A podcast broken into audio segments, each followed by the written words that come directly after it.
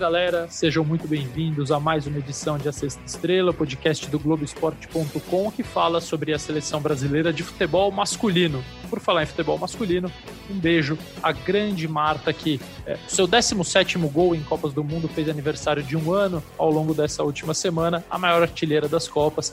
A Sexta Estrela manda um beijo carinhoso à rainha Marta. Eu sou Alexandre Losetti e vou falar aqui de uma efeméride importante da seleção é, nesse 19 de junho, completado também nessa semana, é, o Brasil completou sete meses sem jogar. A seleção brasileira principal não entra em campo há sete meses. A última vez foi a vitória por 3 a 0 sobre a Coreia do Sul, um amistoso no dia 19 de novembro de 2019. Talvez a, a melhor atuação da seleção em 2019, em amistosos, com certeza, Houve ainda bons jogos na Copa América, o Brasil foi campeão, fez algumas boas atuações contra o Peru e contra a Argentina especialmente, mas esse jogo contra a Coreia do Sul quebrou uma sequência de atuações muito fracas em amistosos da seleção.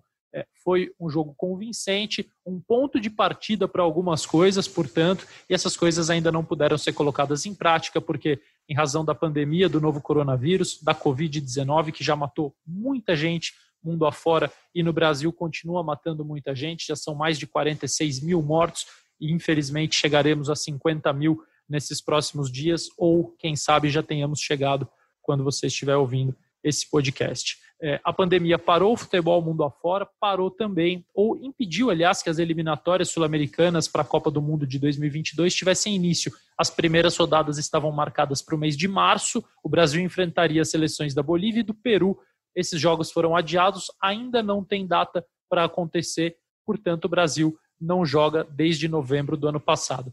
A grande curiosidade parece não ser tanto tempo assim, mas para você ter uma dimensão do que isso representa, é o maior período de inatividade da seleção brasileira principal desde 1987. Há 33 anos, o Brasil não fica tanto tempo sem jogar naquela época foram 11 meses entre a derrota para a França nas quartas de final da Copa do Mundo de 86, nos pênaltis, um jogo doído para todos os brasileiros, até 19 de maio de 87, quando o Brasil voltou a jogar contra a Inglaterra em Londres, no estádio de Wembley, pela taça Stanley Rose. Stanley Rose foi um ex-árbitro inglês, presidente da FIFA durante 13 anos, entre 1961 e 74 ganhou um torneio em sua homenagem. O Brasil foi convidado a disputar esse torneio no ano de 1987 e ele acabou quebrando esse jejum de 11 meses sem jogar. E desde então,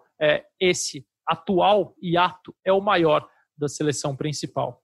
Algumas curiosidades. Em 1986, naquele intervalo 86 e 87, teve seleção em campo. A seleção pré-olímpica e outra seleção de muitos jovens, de garotos, que foram convocadas para torneios específicos. No final de 86, Jair Pereira comandou a seleção brasileira num torneio é, chamado na época de Jogos Desportivos Sul-Americanos. Ele era um classificatório para o PAN de 87 em Indianápolis, nos Estados Unidos. O Brasil conseguiu a vaga, não ganhou, não conquistou o título desses Jogos Desportivos Sul-Americanos, mas conquistou a vaga para o Pan-Americano e seria medalha de ouro um ano depois, no final de 87, nos Estados Unidos. E no início de 87, Carlos Alberto Silva comandou a seleção pré-olímpica no torneio pré-olímpico para os Jogos Olímpicos de Seul, na Coreia do Sul, em 1988. Esses jogos não constam em estatísticas de seleção principal, nem de jogos, nem de gols, nem de atuações. São seleções restritivas, com limites de idade, portanto, a seleção principal voltou a jogar só no dia 19 de maio, mas é, também comandada pelo Carlos Alberto Silva, que faria ali a sua estreia na seleção principal e levaria muitos jogadores jovens que ele tinha visto ou nesses jogos desportivos sob comando do Jair Pereira ou mesmo sob o seu próprio comando no pré-olímpico que foi disputado um pouquinho antes em abril de 87.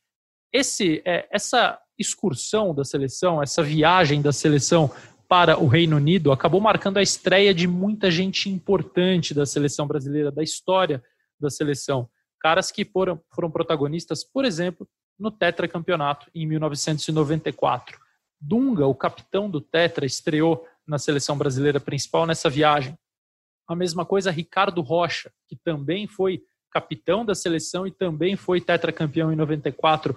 Raí, que começou a Copa do Mundo de 94 com a faixa de capitão e só não levantou a taça porque acabou é, indo para o banco de reservas ao longo do torneio, também estreou nessa competição. E olha só, Raí pelo Botafogo de Ribeirão Preto ainda e Ricardo Rocha pelo Guarani, os dois jogadores sendo convocados aí por equipes do interior de São Paulo, do interior do Brasil, algo raríssimo, algo que praticamente não acontece mais, já faz muito tempo que um jogador do interior não é chamado para a seleção. A escalação do Brasil naquele empate de 1 a 1 contra a Inglaterra que quebrou a longa inatividade de 11 meses. Carlos era o goleiro, esse remanescente da Copa de 86, Josimar, lateral direito, Geraldão e Ricardo Rocha, os zagueiros, Nelsinho, lateral esquerdo, Douglas, Silas e Edu Marangon. Aliás, Douglas, Silas, Edu Marangon e Valdo eram quatro meio-campistas entre os titulares, Miller e Mirandinha no ataque.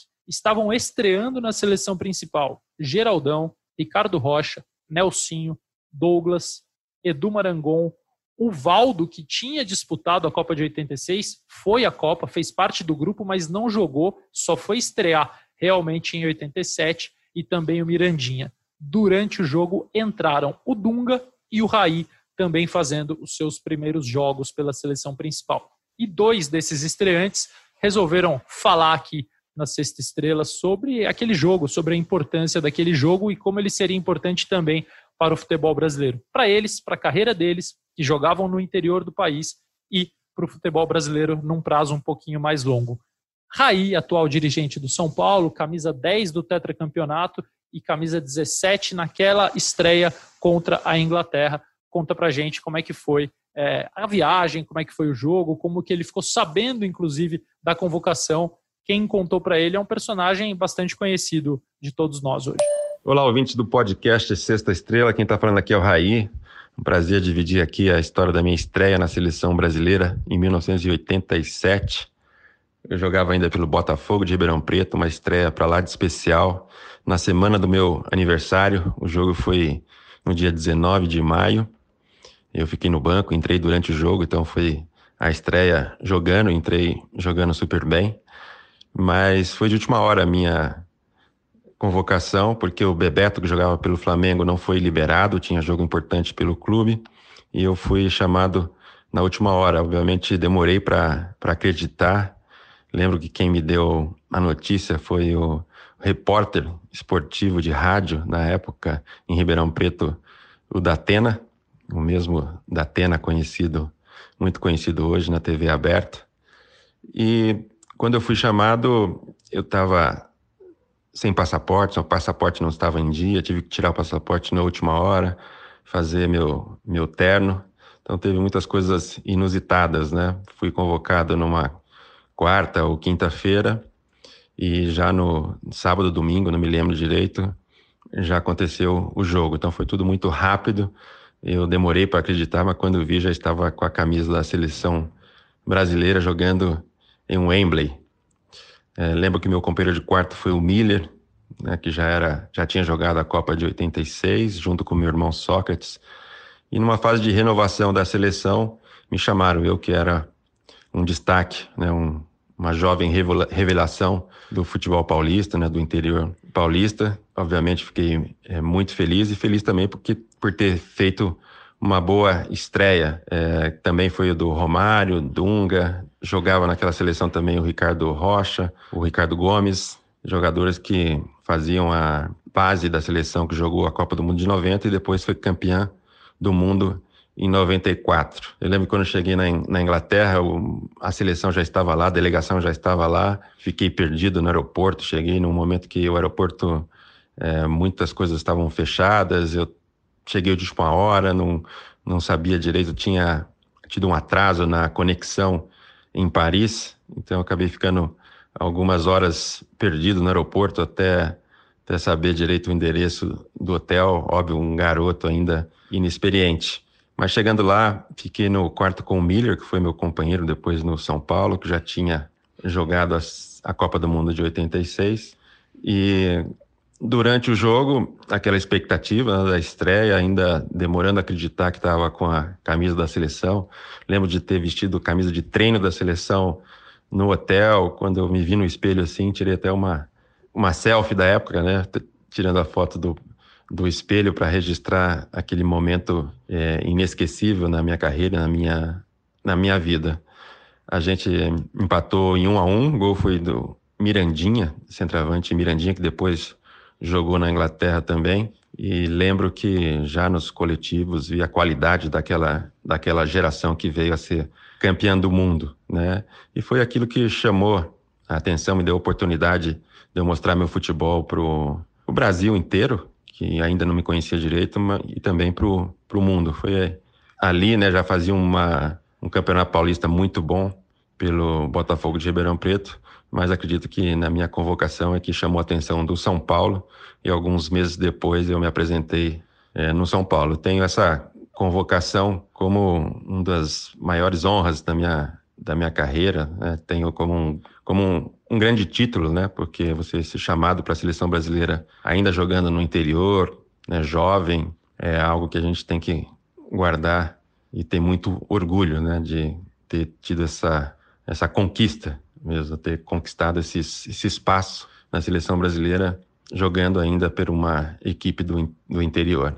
Então foi um dia inesquecível, a seleção brasileira não jogava há muito tempo, né? foi quase que uma passagem de bastão né, do Sócrates, que jogou a Copa do Mundo de 82, 86, para o irmão mais novo que assumiu ali é, a camisa da seleção brasileira e Anos depois fui capitão também, assim como Sócrates, da seleção brasileira. Mas a história começou ali em 87. É, a seleção, como, como hoje, não jogava há muito tempo. É, depois da Copa de 86, quase um ano sem jogar, o Carlos Alberto Silva era o novo treinador da seleção e me convocou. Depois foi meu treinador também no São Paulo. Tenho, sou muito agradecido ao Carlos Alberto Silva por ter me dado esta, esta oportunidade que eu agarrei e soube aproveitar e começar ali uma uma carreira de projeção não só nacional, mas também internacional. Aí o depoimento do Raí, e olha só que coisa mais curiosa, né? O Raí cita que o Bebeto não havia sido liberado pelo Flamengo porque tinham jogos do Flamengo sendo disputados simultaneamente. É curioso, tem muita gente que parece ter descoberto só no ano passado, né, que as convocações atrapalham os clubes brasileiros, um chilique total quando principalmente o Flamengo, que liderava o Campeonato Brasileiro, acabou perdendo Gabigol e Bruno Henrique para a seleção brasileira em determinado momento. Isso acontece há muito tempo. Em 1987, o São Paulo chegou a apelar para a FIFA, tentando fazer com que a FIFA desconvocasse os seus jogadores é, nesse torneio, desse torneio Stanley Rose de amistosos que a seleção faria logo a seguir. Né, depois de jogar contra a Inglaterra, contra a Irlanda e contra a Escócia, o Brasil ainda jogou amistosos na Finlândia e em Israel. Foram cinco jogos nessa viagem é, e o São Paulo tinha alguns convocados: Miller, Silas e Nelsinho.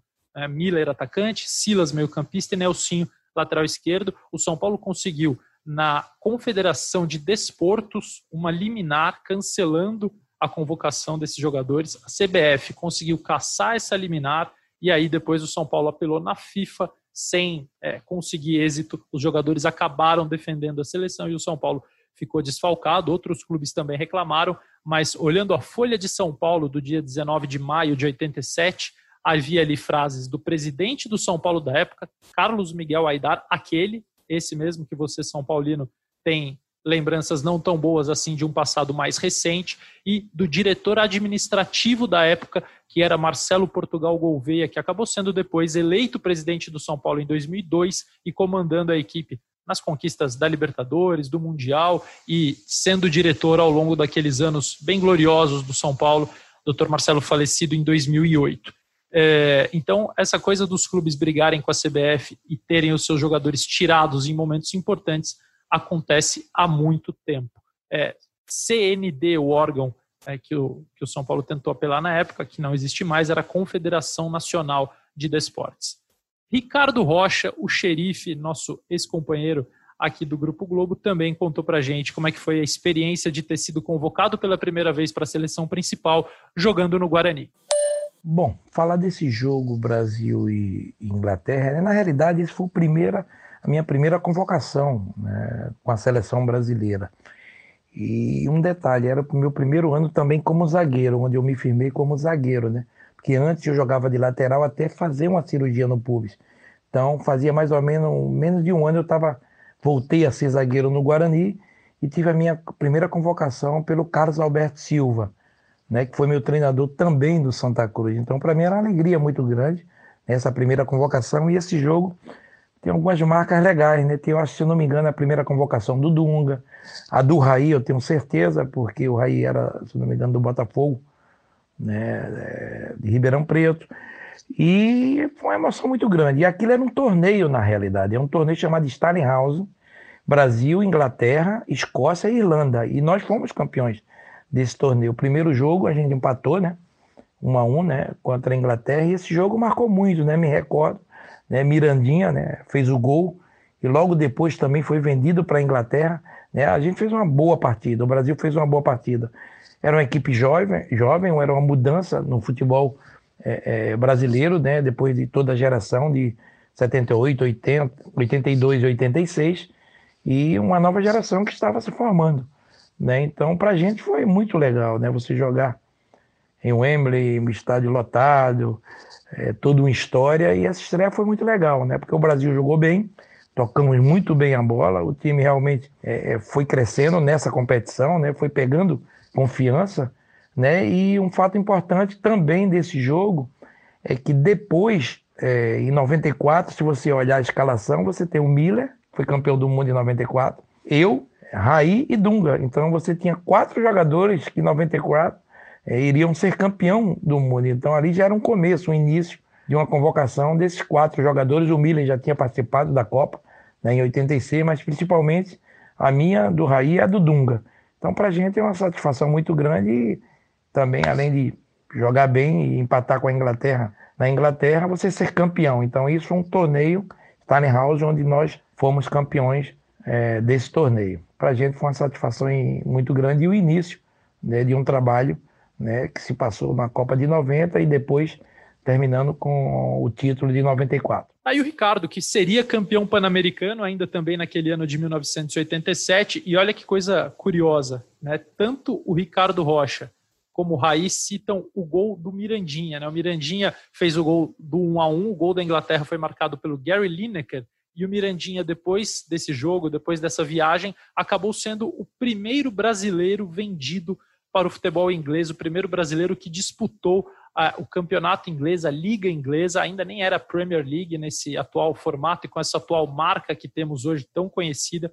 Mirandinha jogava no Palmeiras, foi vendido na época para o Newcastle por 575 mil libras, um valor que na época deixou muita gente surpresa, ninguém imaginava que um clube inglês pudesse pagar tanto por um jogador brasileiro, Mirandinha, que abriu portas, aí abriu uma fronteira importante e hoje é muito utilizada. Né? Os jogadores brasileiros têm ido cada vez mais cedo para a Inglaterra, cada vez em maior quantidade e cada vez mais precocemente. Tivemos aí recentemente, por exemplo, o Martinelli, atacante que foi direto do Ituano para o Arsenal, entre outros, Gabriel Jesus, saindo muito novo do Palmeiras para jogar no Manchester City citei o Martinelli porque sair do interior de São Paulo para jogar na Inglaterra era um movimento é, raríssimo até pouquíssimos anos atrás.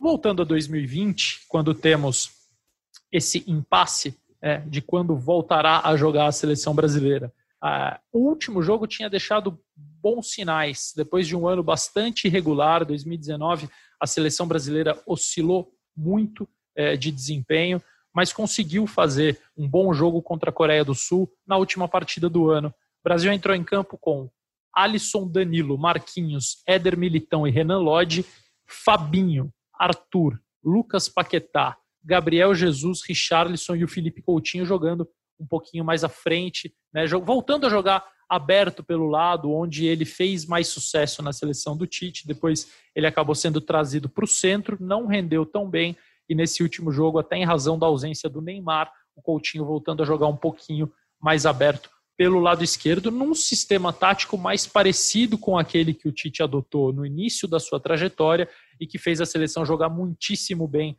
nas eliminatórias, enfim, até o momento da Copa do Mundo de 2018, onde ela fez sim alguns bons jogos, jogou bem contra a Bélgica, jogou bem parte do jogo, grande parte do jogo contra o México, contra a Sérvia, mas começou ali, já começava ali uma oscilação, muito por conta da condição física do Neymar e também dessa mudança de posição do Felipe Coutinho, é, dois fatos, é, dois acontecimentos na, na vida dos dois protagonistas técnicos da seleção brasileira e que desde então não conseguiram manter uma regularidade. O Neymar muito mais por conta das lesões e o Coutinho por conta de mudança de clube, mudança de posição. A irregularidade acabou tomando conta, mas ele jogou bem nesse jogo contra a Coreia do Sul e o Tite pretendia usar esse sistema, não necessariamente os mesmos jogadores, mas esse sistema para é, dar não um novo pontapé inicial, mas enfim, começar bem as eliminatórias a partir de algo que, na visão da comissão técnica, havia sido bem construído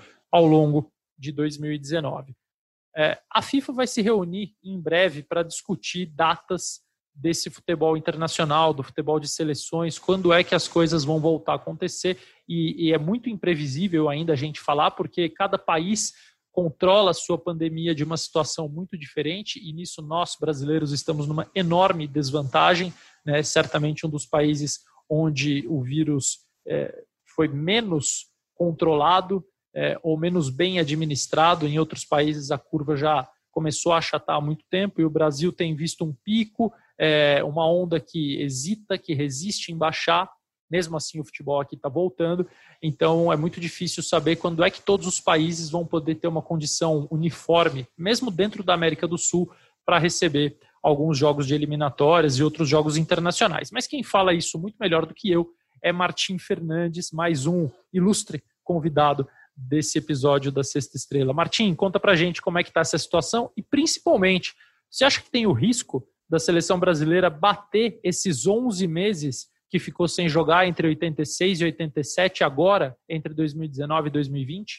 Fala Losete, um abraço para todo mundo que ouve o Sexta Estrela. Olha, existe um sério risco de a seleção brasileira atravessar um ano inteiro sem jogar. Hoje, agora, na metade de junho, oficialmente a próxima rodada das eliminatórias ainda está marcada para setembro, mas cada vez menos gente acredita nessa possibilidade, mesmo dentro da FIFA e dentro da Comebol. No dia 25 de junho, semana que vem, tem uma reunião do Conselho da FIFA e dali deve sair um cenário mais claro um calendário mais completo para o que resta do ano e para os próximos anos. Agora, o que parece certo é que vai ter alguma mudança nas datas FIFA como nós conhecemos hoje, que são aqueles períodos de nove dias em que as seleções jogam duas vezes. A FIFA estuda uma possibilidade de fazer janelas maiores, com mais jogos, tipo três jogos ou até quatro jogos dentro de uma mesma convocação, ou então criar datas FIFA em meses em que isso normalmente não acontece, tipo dezembro, janeiro, fevereiro.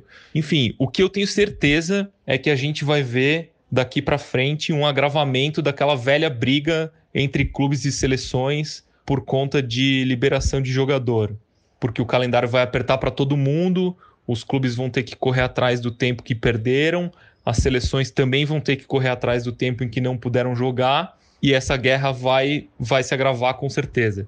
Mas enfim, isso é tema para outra conversa. Um abraço para você e para todo mundo. Aí o Martins, sem tanto otimismo, né? E realmente o cenário não nos permite ser otimistas. Basta lembrar o seguinte: se o Brasil não jogar em setembro, quando é né, a próxima data FIFA prevista, em outubro já se completarão esses 11 meses de inatividade, o mesmo período em que ficou há mais de 30 anos atrás. E olha só, eu acabei é, me esquecendo de falar um nome importantíssimo, talvez o maior dos nomes desses que estrearam naquela excursão de 1987. Romário estava lá pela primeira vez, é que ele não jogou contra a Inglaterra, mas logo depois, na derrota para a Irlanda, o Romário fez a sua estreia pela seleção principal é, ele que foi o grande nome do tetracampeonato e o grande nome do futebol brasileiro daquele período, né, desde 87, 88.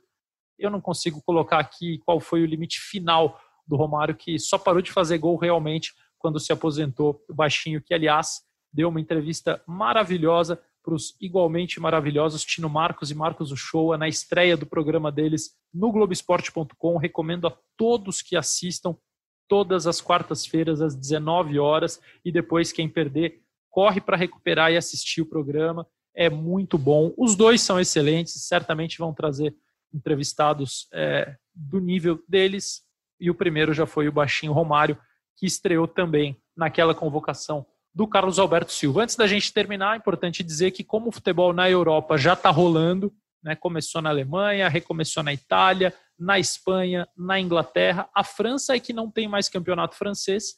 Né, o campeonato foi dado por encerrado com o PSG para variar campeão, assim como para variar o Bayern de Munique já conquistou o título alemão, já carimbou o título alemão pela oitava vez consecutiva, mas está rolando o futebol e com isso é, o CPA da seleção brasileira, Centro de Pesquisa e Análise, também voltou a trabalhar mais ativamente, estabeleceu jogos para que os seus auxiliares, né, os auxiliares do Tite, pudessem assistir, pudessem observar, claro, jogos que tenham brasileiros é, no radar para serem observados. É, o Arthur, por exemplo, já entrou em campo pelo, pelo Barcelona. O Felipe Coutinho não entrou em campo pelo Bayern de Munique porque fez uma cirurgia e isso está sendo acompanhado pelo Fábio Macerediama, preparador físico da seleção, pelo Rodrigo Lasmar, que é o médico. Enfim, é, a rotina de trabalho começa a voltar, ainda que todo mundo esteja em casa, todo mundo continue sem dar entrevista. É, a Sexta Estrela acabou entrando num período de interrupção e, foi triste para nós, porque nós tínhamos marcado uma entrevista com o Tite para o dia 16 de março, na segunda-feira, em que as coisas começaram a fechar, em que o isolamento social começou a ser imposto e, e, obviamente nós cancelamos, cancelamos não, nós adiamos essa entrevista e ela será feita então logo isso não cause nenhum dano e não passe nenhuma mensagem de agressão à saúde pública enquanto o país ainda sofre demais com, com as principalmente as pessoas mais pobres sofrem demais com as condições precárias, com o contágio, com mortes, com falta de testes, falta de UTI, subnotificações e nós aqui temos é, o compromisso muito grande de não passar nenhum tipo de mensagem equivocada. Então, é, se for possível, continue na sua casa, ouvindo a Sexta Estrela. Nós já estamos de volta com a nossa rotina. Eu estou na minha casa. O Leonardo Bianchi, nosso querido editor, está na casa dele. Ele recebe o meu áudio, edita, coloca no ar, assim como o do Martim, assim como os do Raí e do Ricardo Rocha.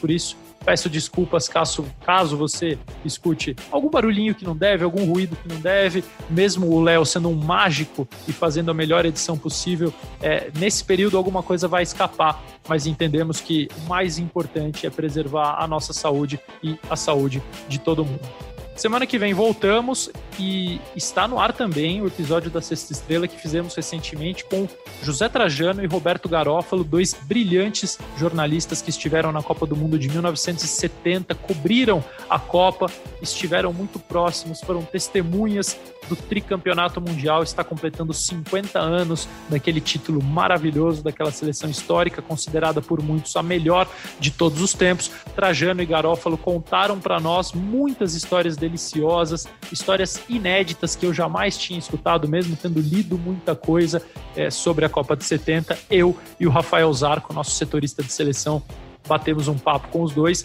Vale muito a pena. Então, ouçam a Sexta Estrela e fiquem em casa se for possível. Valeu, gente. Grande abraço.